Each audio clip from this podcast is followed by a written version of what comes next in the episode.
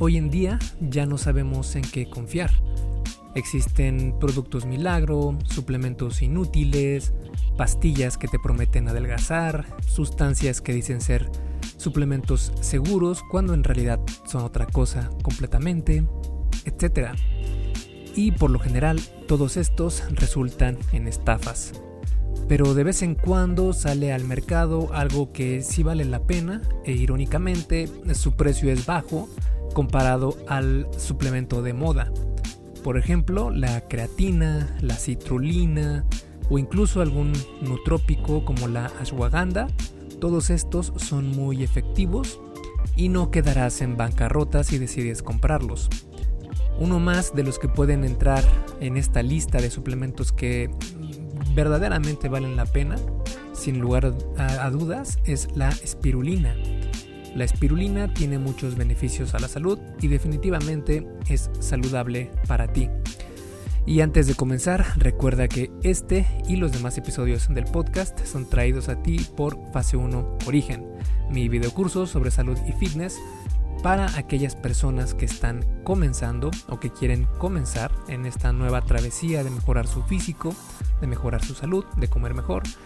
Y está pensado con el perfil precisamente de sustentabilidad, es decir, con un perfil de una persona que está comenzando y que no quiere hacer las cosas en extremo, porque muchas veces eso es lo que encontramos allá afuera, encontramos métodos extremos y dietas insostenibles y entrenamiento que te deja botado por eh, dos días del dolor muscular.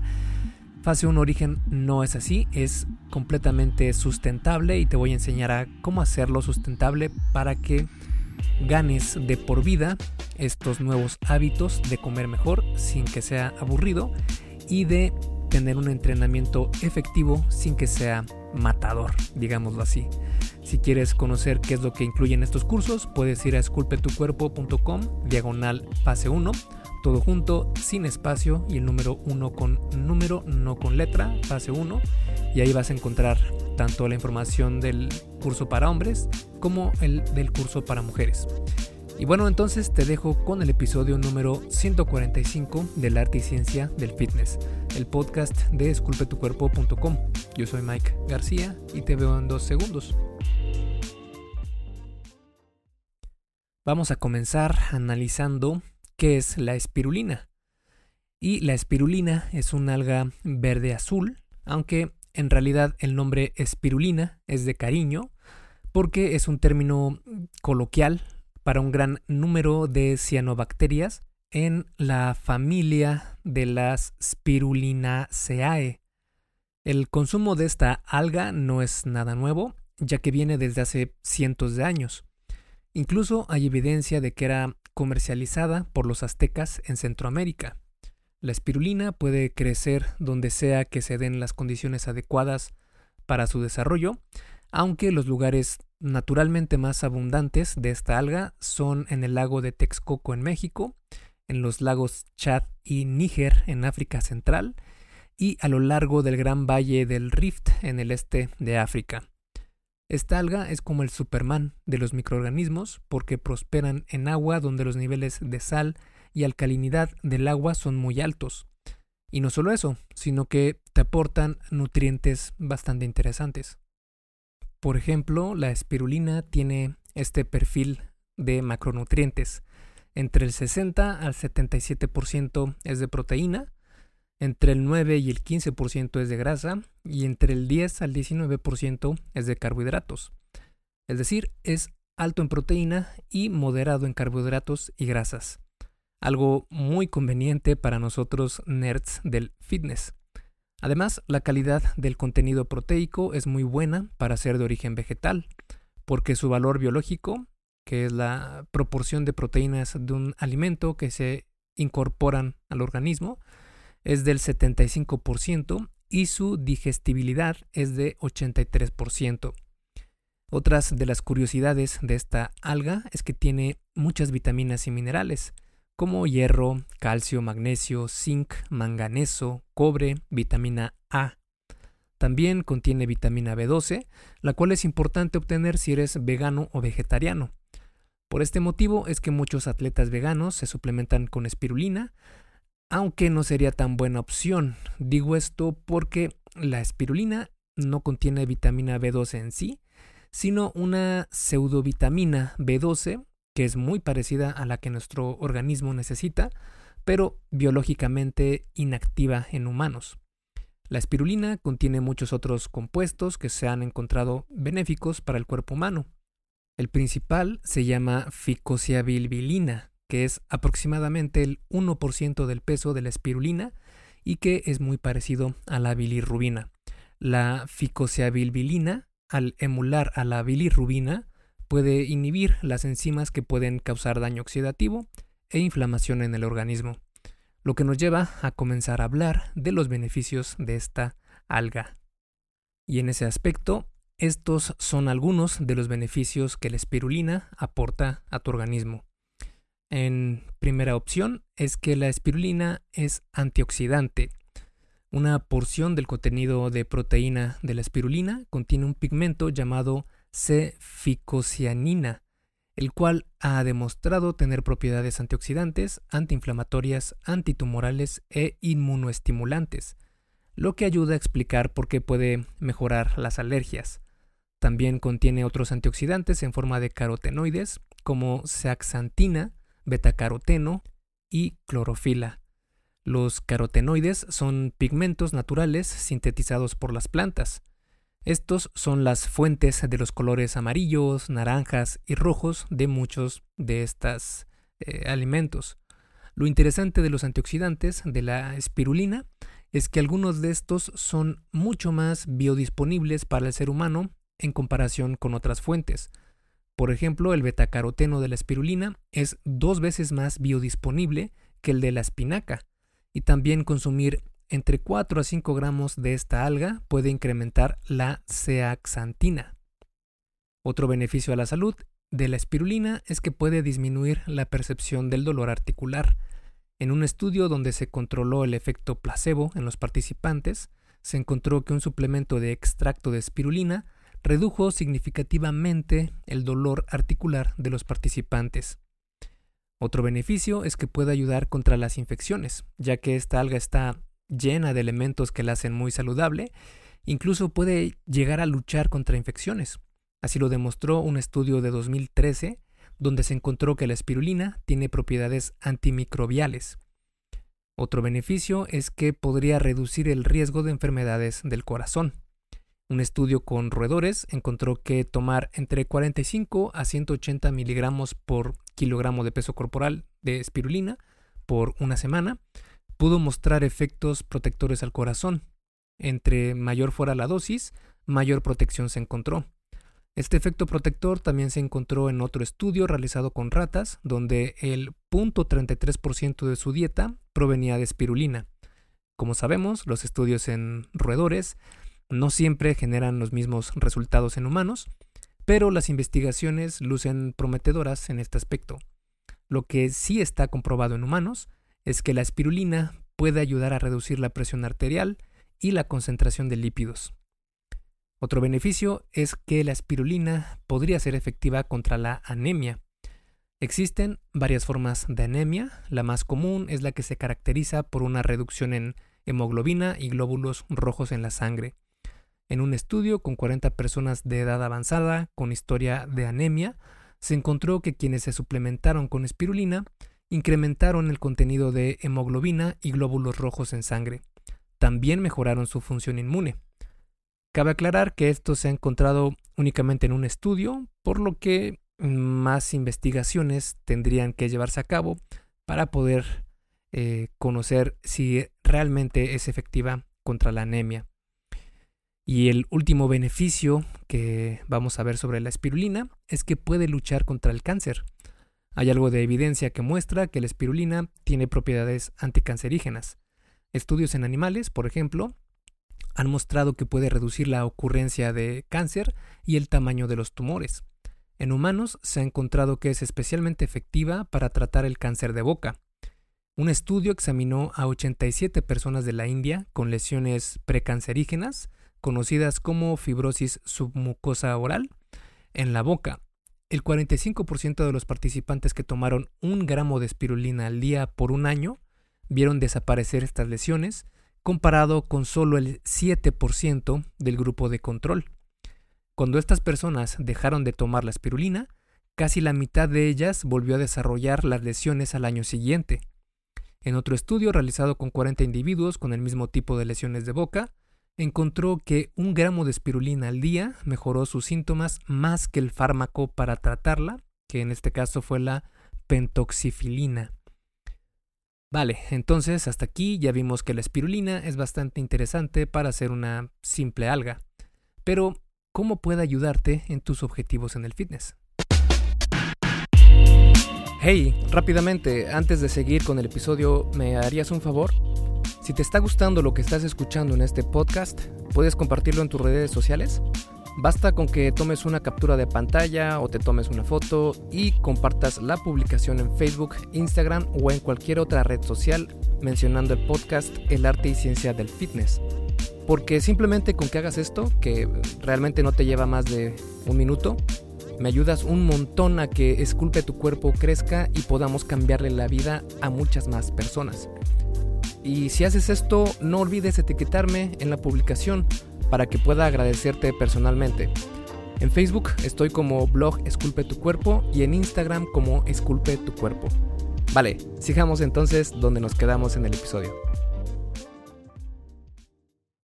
Porque este podcast, al ser el arte y ciencia del fitness, y también mi blog, que es esculpetucuerpo.com, donde hablo sobre fitness basado en ciencia, teníamos que hacer una mención especial en cuanto al impacto que tiene la espirulina en este aspecto. Y vamos a comenzar sobre la relación entre la espirulina y la hipertrofia muscular, que no es otra cosa más que el aumento de masa muscular. Para esto vamos a ver un estudio con roedores jóvenes que se realizó durante 60 días y compararon dos dietas donde la única fuente de proteína fueron estas una que contenía 17% de la dieta proveniente de espirulina, que esto se traduce a un 64% de proteína por peso, y la otra contenía 17% de la dieta proveniente de proteína de caseína, que se traduce al 84% de proteína por peso. Los resultados fueron que, aunque el peso total, el tamaño y el contenido de ADN del músculo fue similar en ambos grupos, el grupo donde se consumió espirulina tuvo un incremento del 44% en los niveles de miocina, que es una de las proteínas encargadas de la contracción muscular. Esto muestra que hubieron incrementos en las tasas eh, de síntesis de proteína, que es la utilización de proteínas en el organismo para poder construir más proteínas. Y esto fue en comparación con la dieta de caseína aunque como mencioné antes, los estudios en ratas no siempre suelen traducirse bien a que esto va a causar los mismos resultados en humanos. Aún así es bastante interesante y prometedor. El siguiente punto a analizar sería la espirulina y la ganancia de fuerza. La espirulina ha demostrado que puede mejorar la fuerza muscular tanto en personas con experiencia entrenando como aquellas que apenas comienzan. Esto se demostró en un estudio realizado a estudiantes de universidad con experiencia entrenando, que tenían más de tres años, y con novatos también. Los resultados mostraron que quienes consumieron 2 gramos de espirulina al día por 8 semanas, tanto novatos como expertos, incrementaron su fuerza máxima. También hay que tomar estos resultados con algo de mesura porque no hubo análisis de la dieta en este estudio y como sabemos, la dieta es un factor fundamental para la ganancia de fuerza e hipertrofia muscular. Y el último punto a analizar en cuanto a la espirulina y el fitness es en cómo afecta la espirulina a la resistencia física. La resistencia física se entiende como la capacidad de tu cuerpo para mantenerse realizando una actividad. Por ejemplo, un maratón es un deporte de resistencia física porque te mantienes trotando por mucho tiempo. Dicho esto, un estudio realizado con jóvenes saludables de entre 20 a 21 años encontró que suplementarse por tres semanas con espirulina, con una dosis de 7.5 gramos al día, dividido en tres tomas al día de 2.5 gramos, incrementó el tiempo que pudieron mantenerse corriendo. Quienes tomaron un placebo pudieron correr 23 segundos más, es decir, una mejora del 3.2%, mientras que quienes consumieron espirulina corrieron 52 segundos más, una mejora de más del doble, que fue de 7.3%. Los resultados de este estudio han sido replicados por otros parecidos. Uno de ellos fue realizado por el Institute of Human Performance and Rehabilitation y encontraron que tomar 6 gramos de espirulina por 4 semanas aumentó el tiempo en el que los participantes llegaban a la fatiga al correr. También se ha encontrado que mejora la oxidación de grasa corporal y el desempeño físico. Los mecanismos por los cuales la espirulina puede lograr todo esto aún no están del todo claros, pero sus efectos positivos sí están relacionados. Si ya estás convencido entonces de que la espirulina es la onda y te decidiste a conseguir algo de esta alga, antes tendrías que conocer sus efectos secundarios. Y en este aspecto, en el 2011 se hizo en Estados Unidos una evaluación sobre la seguridad en la salud de consumir espirulina. El comité encargado de esto votó de manera unánime para asignar a la espirulina como clase A, o sea que no hay evidencia alguna que pueda tener algún riesgo para la salud. Claro, obviamente cuando se consume como debe ser. También hay estudios en ratones donde no se reportaron efectos negativos de consumir el 30% de la dieta solo de espirulina por 13 semanas o de consumir 5%, de la dieta en espirulina por 6 meses. Eso en cuanto a la alga en sí, porque las personas dentro del comité notaron que lo que podría ser un problema es la contaminación con otras cianobacterias que pueden llegar a producir hepatotoxicidad y otros productos carcinogénicos como las microcistinas. El ser humano puede consumir estas microcistinas sin riesgo, pero tenemos un límite de 0.04 microgramos por kilo por decilitro. Según un análisis de 15 suplementos comerciales de espirulina, se encontró que las concentraciones de microcistinas fue en promedio de 0.15 microgramos em, por gramo en 1998 y de 0.52 microgramos por gramo en 1999. Esto significa que un adulto de unos 80 kilos podría consumir con toda seguridad unos 6 a 21 gramos de espirulina basado en los reportes de contaminación que te mencioné anteriormente. Aunque en los últimos años se ha mejorado mucho la producción de espirulina y los estudios realizados más recientemente encuentran niveles mucho más bajos de estos contaminantes. También podría haber contaminación con metales pesados como mercurio, cadmio, plomo, arsénico, y esto se debe a que la espirulina tiene la habilidad de quelar y neutralizar los metales pesados tóxicos, como quitar el arsénico de los alimentos, agua y del entorno. Esto siempre puede ser un factor a considerar, aunque varios análisis de 25 suplementos de espirulina alrededor del mundo reportaron que no se encontraron rastros considerables de metales pesados. Si sufres de alguna enfermedad autoinmune, también deberías tener algo de precaución al consumir espirulina. La espirulina estimula tu sistema inmune y esto podría aumentar los síntomas que te provocan este tipo de enfermedades.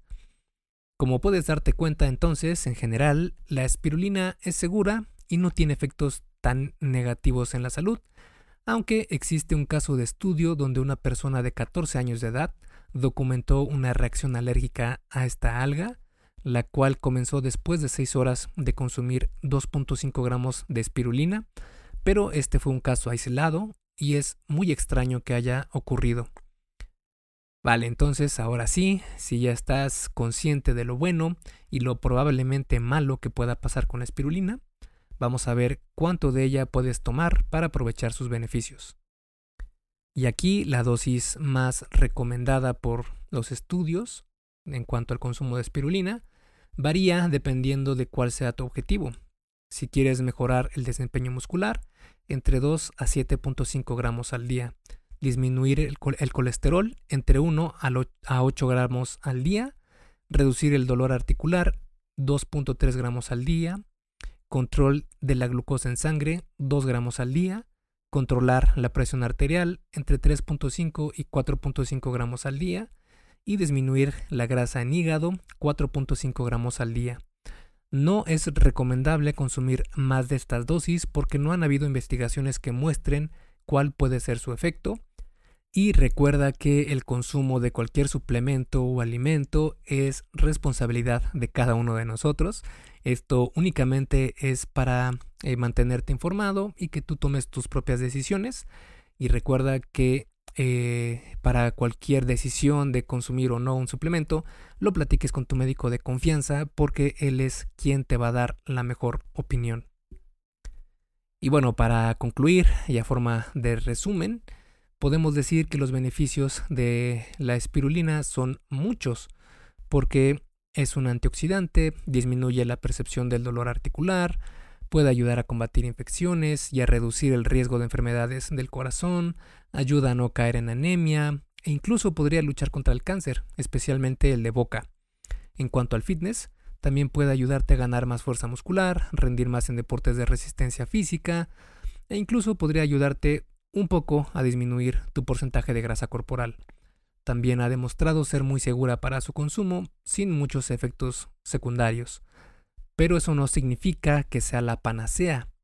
Como todos los suplementos naturales, y en general todos los suplementos, no se debe poner demasiada expectativa en ellos. Los suplementos siguen siendo eso, suplementos y nada más. Estos productos, por sí solos, no van a ayudarte mucho a lograr tus objetivos para ganar músculo y disminuir grasa corporal. Dicho esto, la espirulina sí que puede darte un empujoncito extra para mantenerte saludable. Esculpe tu vida, comienza con tu cuerpo. Y hasta aquí el episodio del podcast de hoy. ¿Te gustó? Si es así, déjame una calificación y tu opinión en Apple Podcast o en la plataforma que me escuches. Es muy sencillo y no te lleva mucho tiempo. Con esto me ayudas a que el podcast suba en el posicionamiento y así podamos llegar a más personas. Si tienes alguna duda o sugerencia, puedes mandarme un email a contacto arroba esculpetucuerpo.com. Veo absolutamente todo lo que me llega al mail y respondo personalmente a todos. Puedo tardarme un poco por la cantidad de mensajes que recibo al día, pero ten por seguro que sí te responderé. Gracias por escuchar el podcast de la arte y ciencia del fitness y espero haberte ayudado a aclarar algunas de tus dudas. Y antes de irnos, si te gustó el episodio, entonces probablemente también te guste el checklist que hice para saber si estás haciendo lo correcto para ver resultados en el gym. Si no estás viendo los resultados que quieres, se puede deber a varios factores. Este checklist funciona como una guía para que veas dónde puedes mejorar y poder seguir progresando. Es completamente gratis y puedes bajarlo en esculpetucuerpo.com diagonal lista. Me despido y nos vemos en el siguiente podcast.